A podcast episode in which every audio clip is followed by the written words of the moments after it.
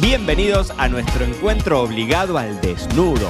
Una suerte de diario íntimo de un sommelier, papá, esposo, viajero, disfrutador, empresario y bebedor serial. Yo soy Mariano Braga y hoy el podcast llega en Bragas.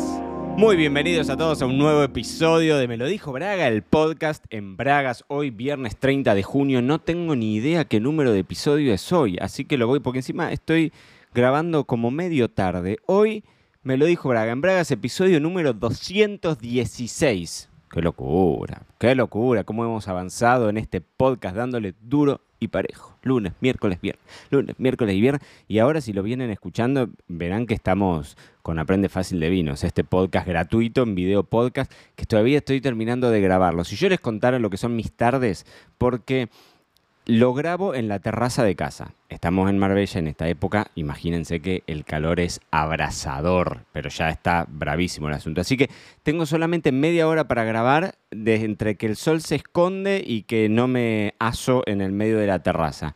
Con lo cual estoy todos los días yendo y viniendo. Es un despiole. Pero no importa, está muy lindo si tenés ganas de aprender de vinos tenés ahí el curso, lo podés hacer también en la academia, en nuestra plataforma de educación virtual, ahí lo podés hacer también. Y, mm, si no, acá en Spotify lo podés encontrar, me vas a ver a mí en una placa roja con unos anteojos y, no sé, haciendo pavadas como, como para variar. Pero hoy, viernes 30 de junio, vamos a hablar, vamos a hablar de un episodio en Bragas en donde hace, hace bastante que tenía ganas de hablar de este tema, que lo tengo acá anotado, espérenme porque Acá está. Em, una frase que, vengo escuchando mucho y algo a veces nos repetimos en los episodios sembradas, pero no, no, importa, porque uno dicen en realidad que uno termina aprendiendo a partir de la repetición. Y esto a mí me pasaba en mis épocas de profesor, eh, de profesor físico, en donde estaba dando, no, no de educación física en lo absoluto, no, no, no sería capaz de eso, sino cuando estaba dando clases físicas eh, en, algunos asuntos que por ahí uno los tenía que estudiar y demás, y ya a la quinta vez que lo repetía ya te lo aprendías de una forma, ¿no? Como que, fluía más fácil. Entonces, viene bien que a veces repitamos en los episodios en Bragas y hoy vamos a hablar de una frase que a mí me parece que es espectacular, que es, que dice algo así como si estás con siete borrachos, vos vas a ser el octavo. Si estás con siete borrachos, vas a ser el octavo. Si estás con siete personas que son una maravilla, vos vas a ser la octava maravilla. Si estás con siete personas que eh, andan de acá para allá sin rumbo fijo, vos vas a ser la octava persona que andan de acá para allá sin rumbo fijo. Sos el promedio de las personas con las que te rodeas. Y esa frase me parece que nos invita, en un viernes en Braga, a reflexionar. Si somos el promedio de las personas con las que estamos, ¿con quién estamos? ¿En quién te querés convertir? ¿Por qué no buscamos gente como esa? Rodearse es clave. Para mí esto es algo importantísimo. Nosotros en algunos episodios hablamos del networking desde la perspectiva profesional, ¿no? Esto de salir, Salí porque el mundo no está dentro de tu casa. Aunque yo estoy todo el tiempo sentado en la computadora y mandando mails y demás, el mundo está afuera, es el contacto, es, es, es el, tejido de relaciones que podés llegar a ser. Ahí está la gran clave de toda. Y ese networking que muchas veces uno lo, lo hemos hablado en estos episodios como algo profesional, bueno, también hay un plano personal que es clave.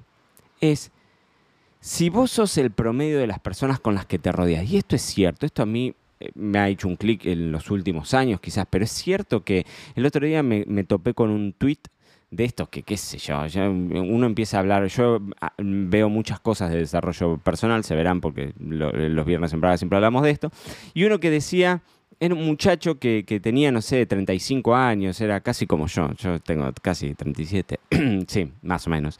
Y, mm, y el tipo decía, era, era, como un hilo de Twitter, ¿no? Y entonces, y entonces decía esas cosas que yo hubiese deseado hacer a los 20 años y que no hice.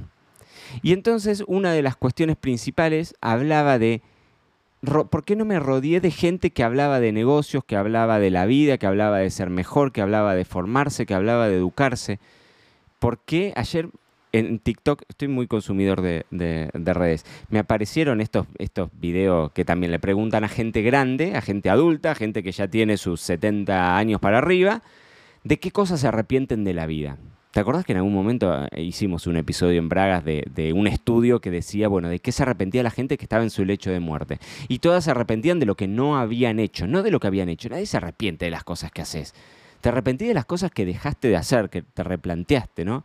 Y entonces esta mujer, justamente una cosa que decía, era una señora grande y decía, boludeé toda mi infancia, dijo. O sea, me, tomé toda mi, adolescencia eh, boludeando, diríamos en Argentina. O sea, sin, sin, sin hacer cosas valiosas. Y hoy me arrepiento de en ese momento, en ese momento de cambio, yo hoy lo veo, mi época de facultad fue un momento de quiebre mental para mí.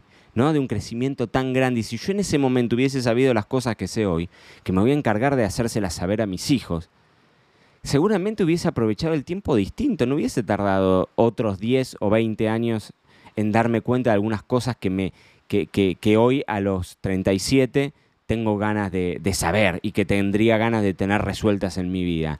Que algunas son profesionales y que otras son personales, ¿no? Entonces, esto de quizás a los 20 años si me hubiese rodeado de otro entorno, pero no, no, sirve eso de. Eh, eh, con el diario del lunes cualquiera, ¿no? Pero digo, bueno, hoy, hoy, si somos el promedio de las personas con las que nos rodeamos, ¿con quién nos estamos rodeando?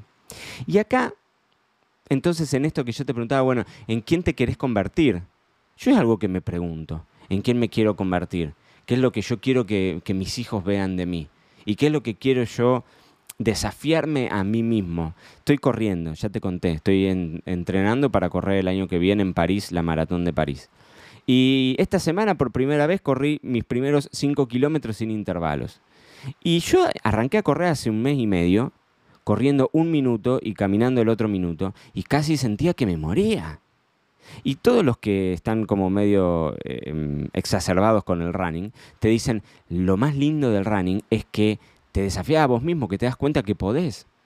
Yo cuando hace un mes y medio arranqué y corrí un, kilómetro, estaba cansado, un, kilómetro, no, un minuto, y estaba muerto, dije, ¿cómo hago para correr los 42? Hoy los sigo viendo lejos a los 42, pero los veo, sin duda. Y eso es algo que me lo impongo yo en pos de...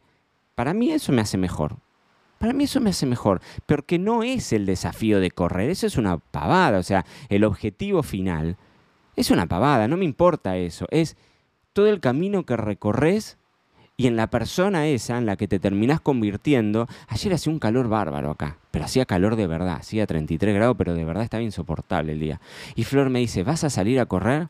Y le digo, sí, voy a salir a correr, porque eso es lo que hace la diferencia. Si tenemos ganas, salimos todos, pero la diferencia la hace el salir cuando no tenés ganas, el estar en el gimnasio cuando no tenés ganas, el sentarte a trabajar cuando no tenés ganas. El levantarte a sacar a Pedro a las 7 de la mañana para que haga pis cuando no tengo ganas. Pero ir en contra de la situación en la porque si todo fuese fluido y tuviese ganas de todo, claro, pero no. Yo después termino eso, termino de correr, termino de sacarlo a Pedro, termino y digo, está bueno. Está buenísimo, es algo que me, que me desafía a mí mismo. Entonces, yo sí me pregunto en qué me quiero convertir. Y en ese en qué me quiero convertir hay una figura de la que sí no hemos hablado en estos viernes en Bragas y que me parece que son fundamentales, que es la figura del mentor. El mentor es algo de los que hablan todas y cada una de las personas que son exitosas en distintos ámbitos de su vida, sean laborales o sean personales personas que se sienten completas y no se sienten vacías desde su interior, y personas que se sienten completas también desde los negocios, desde su dinero o desde su éxito profesional entendiendo lo de éxito como cada uno lo, toma, ¿no? Y todas y cada una de estas personas hablan de la importancia de apalancarte en un mentor o en una mentora, en una persona que esté ahí en el lugar en el que vos querés llegar. Y el otro día no sé, estaba, eh, me, topo con, yo tengo muchos, este Steve Harv, Ecker, que, te cuento de los secretos de la mente millonaria, este libro que leí hace poco, que estoy a full haciendo las capacitaciones en Estados Unidos y demás. Em, es un mentor, o sea, es un mentor, me tira ideas, me, me, inspira. Yo tengo otra mentora a nivel negocio, sin duda, que se llama Vilma Núñez, que si no la siguen, síganla en Instagram, Vilma Núñez, que es una mujer que yo he hecho capacitaciones con ella y me ha, me ha abierto el, panorama eh, empresarial de una forma tremenda. Y son esas personas en las que uno se apalanca. Son esas personas que te llevan a donde vos querés estar. Y tener mentores también te, es tener mentores en cada área distinta de tu vida, porque claramente esa persona perfecta no existe, pero sí vos tenés quizás un ideal de a quién, de quién, de cuál sería la perfección del donde vos querés llegar o a dónde vos, o, lo que vos te querés convertir. Y entonces vas tomando cosas de cada una de esas personas. Y así como de una puedo tomar su relación familiar, o de otras puedo, puedo tomar el vínculo que tenga consigo mismo y llevarse bien consigo mismo y tener sus, momentos de introspección o de soledad o de meditación o de agradecimiento, como cada uno lo, llama, y también desde la perspectiva de los negocios, ¿no? Esto del mentor muchas veces implica em, invertir. Y el otro día me topé, yo estoy muy como con muchas frases, con una frase que se le, eh, se le adjudica a Benjamin Franklin. Pero ustedes vieron que todas estas esta frases se le adjudica y son incomprobables. Y es una frase que la leo, la leo, la leo, la leo y me parece tremenda y nunca, me la, nunca la recuerdo, por eso la tengo anotada. Y en teoría Franklin dijo, si piensas que la formación es cara, bueno, dale, probá la ignorancia. Si pensás que formarte es caro, probá la ignorancia. Y esto a mí me inspira porque, porque todas estas personas con las que yo te cuento que yo me siento que son mis mentores, a todas les he pagado formaciones que a mí me han costado mis pequeñas fortunas. Porque sé que después de hacerlo, de alguna forma ese dinero vuelve o en satisfacción personal o en satisfacción profesional. Yo te lo he contado acá y creo que hace poquitito lo hablamos esto, del impacto que yo sé que tienen algunos de los cursos que nosotros hacemos en la academia a nivel profesional y el curso de vinotecas cuesta un poco menos de 300 dólares. Y hay un montón de gente que se lo replantea 300 veces. Ahora, lo que te plantea este, este libro, que, del que te vengo hablando ya hace tres semanas, porque me verás que estoy entusiasmado, es que la persona millonaria, dice, la mente millonaria, como si existiese ese, ese concepto, la mente millonaria nunca piensa en el precio de una cosa, pero sí piensa en el valor. Y quizás el precio es el mismo, pero el valor y el impacto que tiene eso sobre vos es distinto. Yo, una de mis primeras capacitaciones que hice, que las pagué 3.000 o 3.500 dólares, era plata que yo hace años, ¿no? Yo, yo no la tenía esa plata, no la tenía ahorrada, no la tenía esa plata. Y lo invertí, le pedí la guita prestada a mis viejos y se las devolví al mes y medio con negocios que solamente me vinieron a partir de ese, de ese cambio de mentalidad, de esa mentoría, de esa persona con la que yo me quiero rodear porque logró cosas que yo admiro y en las que yo quiero verme reflejado y que yo quiero alcanzar. Y claro, entonces, tomando a nuestro querido Franklin, si yo hubiese pensado que la formación era cara, la ignorancia era mucho más cara porque nunca hubiese ganado, nunca hubiese podido responder esos 3.500 dólares y menos hubiese podido ganarlos con creces como los gané por suerte, no por suerte, perdón, por suerte mm, nada, por trabajo, por esfuerzo, durante todo el tiempo que vino después. Entonces, el replanteo este de decir, apalancate en la gente que, que vos sentís que, te, que es valiosa y quizás esa gente le tenés que pagar porque esa gente te está allanando un camino que ya lo, lo vivió o lo sufrió dándose palazos, dándose golpes, cometiendo errores, y de alguna forma te está allanando el, camino con la sabiduría de su negocio o de su mentalidad. Ahora, esto muchas veces el mentor no lo tenés que ir a buscar lejos. Quizás tu mentor es tu viejo, quizás tu mentor es tu vieja, quizás tu mentor es un amigo este tweet que decía, si yo me hubiese rodeado de otros amigos a mis 20 años. Y uno, y uno de esos comentarios decía, me hubiese encantado rodearme de amigos que estén hablando de negocios, que estén hablando de crecimiento personal, que estén hablando de convertirse en mejor persona y no ir al boliche. Y no digo que esté mal ir al boliche o ir a bailar, somos todos felices, cada uno puede hacer lo que quiera, pero digo, hay tiempo para todo y una cosa no saca a la otra.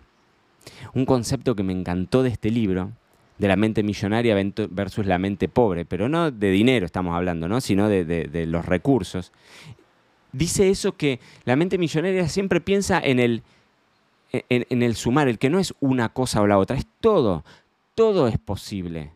Absolutamente todo es posible. ¿Por qué no? ¿Por qué tenés que ser millonario y ser un mal tipo? ¿Por qué María la del barrio como hablábamos? Y Soraya Montenegro tiene que ser la malvada que tenía el dinero pero que era mala persona. Y la persona que no tenía dinero era la buena persona.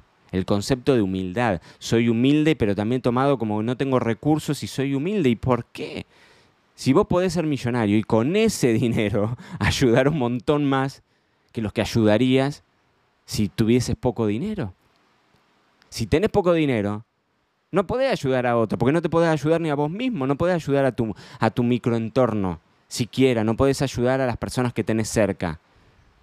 Entonces, ¿por qué esa visualización de o una cosa o la otra? Si se puede tener todo, es como decir, ¿qué preferís, una pierna o una mano? No, no, déjame la pierna y déjame la mano. No me saques. ¿Por qué? ¿Por qué? ¿Por qué durante tantos años yo al menos, y quizás vos del otro lado, hemos crecido con esta idea de decir, tiene que ser una cosa o la otra, porque no puedo tener todo. No puedo tener un gran laburo y no poder irme de vacaciones. No puedo ser millonario y no irme de vacaciones. Mentira. Mentira. Yo tengo recuerdos en mi época de Carlos Casares, en mi época de infancia. Carlos Casares es una zona con muchísima gente que realmente tiene grandes fortunas por la soja, por el campo, es una zona muy productiva, ¿no? Y, tener en mi cabeza cosas que, de, haber escuchado de, las personas que, algunas personas que tienen mucho dinero pero no se pueden ir de vacaciones. Y eso es una pelotudez. Eso es algo que quizás se... No. Yo hace dos semanas uno de los clientes de la agencia es una persona de mucho dinero, pero mucho, muchísimo, realmente mucho dinero, muchísimo dinero vino a visitarme acá a Marbella, estuvimos comiendo. Y, yo le preguntaba, le digo, ¿y estás muy. y, a vos este laburo te, te, te, demanda mucho? No, no, me dice, yo estoy acá, estoy de vacaciones. No, no. no me, yo puedo ser eh, millonario, multimillonario, billonario, y sin embargo poder tener una estructura de vida. No es una cosa o la otra. Entonces, si podemos tener todo eso, porque no me quiero ir, porque eso, ese, ese pensamiento de una cosa o la otra, quiero charlarte en algún episodio entero de eso, porque me parece que es genial, que es genial, que hay, que, que hay un montón de cosas que yo estoy analizando y demás y que me parece que son buenísimas. Pero vuelvo a esto. Si somos el promedio de las personas con las que nos rodeamos, pensá, ¿con quién te rodeaste últimamente? ¿Cuáles son los últimos 10 mensajes de WhatsApp que mandaste? Cuáles fueron las últimas 10 reuniones que hiciste en tu casa. Esa gente con la que vos estuviste, ¿está en el lugar en el que vos querés estar? Porque si no, quizás puede ser un momento para decir, puedo ir en busca de algo más. No quiere decir que deje a mis amigos de siempre, esto ya lo hemos hablado, pero sí quiere decir que te abras a la posibilidad de que si vos querés estar en un lugar en donde vos hoy no estás, quizás hay algo que no estás haciendo, muy probablemente haya algo que no estás haciendo. Y una de esas cuestiones puede ser empezar a ver a quienes nos rodean. Me siento como... Termino con, la frase, si hago esos silencios y me siento como... Te lo tiro para que vos lo pienses. Si estás manejando en este momento, pensalo. Podés apagar Spotify y lo pensás y decís, ¿qué me está diciendo este pibe? Por ahí hay algo de lo que me está diciendo que me, que me puede hacer un... que, me, que me puede así resonar en la, en la cabeza. Bueno, mis queridísimos bebedores cereales, hoy viernes 30 de junio se recibe Lola mi niña se recibe de la guardería, pasa al jardín, así que tenemos evento eh, pero con mucho calor. No saben el calor que hace. Estoy negro del tostado que tengo, porque estamos yendo, tostado, eh, estamos yendo a, la piscina como corresponde, hace mucho calor fines de semana. Estos fines de semana fueron fines de semana tranquilos. Hace como dos fines de semana que no recibimos gente en casa, que salimos y nos reciben a nosotros, no lo podemos creer. Qué maravilla. Bueno, en fin, mis queridísimos bebedores cereales, que tengan todos ustedes un fin de semana espectacular. Estuve grabando unas entrevistas geniales que se van a empezar a ver a partir de ahora, porque resulta que a partir del martes que viene lanzamos la versión 2023 del curso de vinos argentinos, así que vamos a hablar durante 15 días, los voy a llenar de información de vinos argentinos súper actualizada y tenemos unas cosas tremendas, así que no se, me, no, se vayan de este Vaticanal. Pero por el momento los dejo porque fin de semana, nuestro cuerpo lo sabe, tenemos mucho para beber, así que no les quiero robar mucho más tiempo. Y esto fue todo por hoy. No te olvides suscribirte para no perderte nada y que sigamos construyendo juntos la mayor comunidad de bebedores cereales de habla hispana. Acá te voy a estar esperando en un próximo episodio.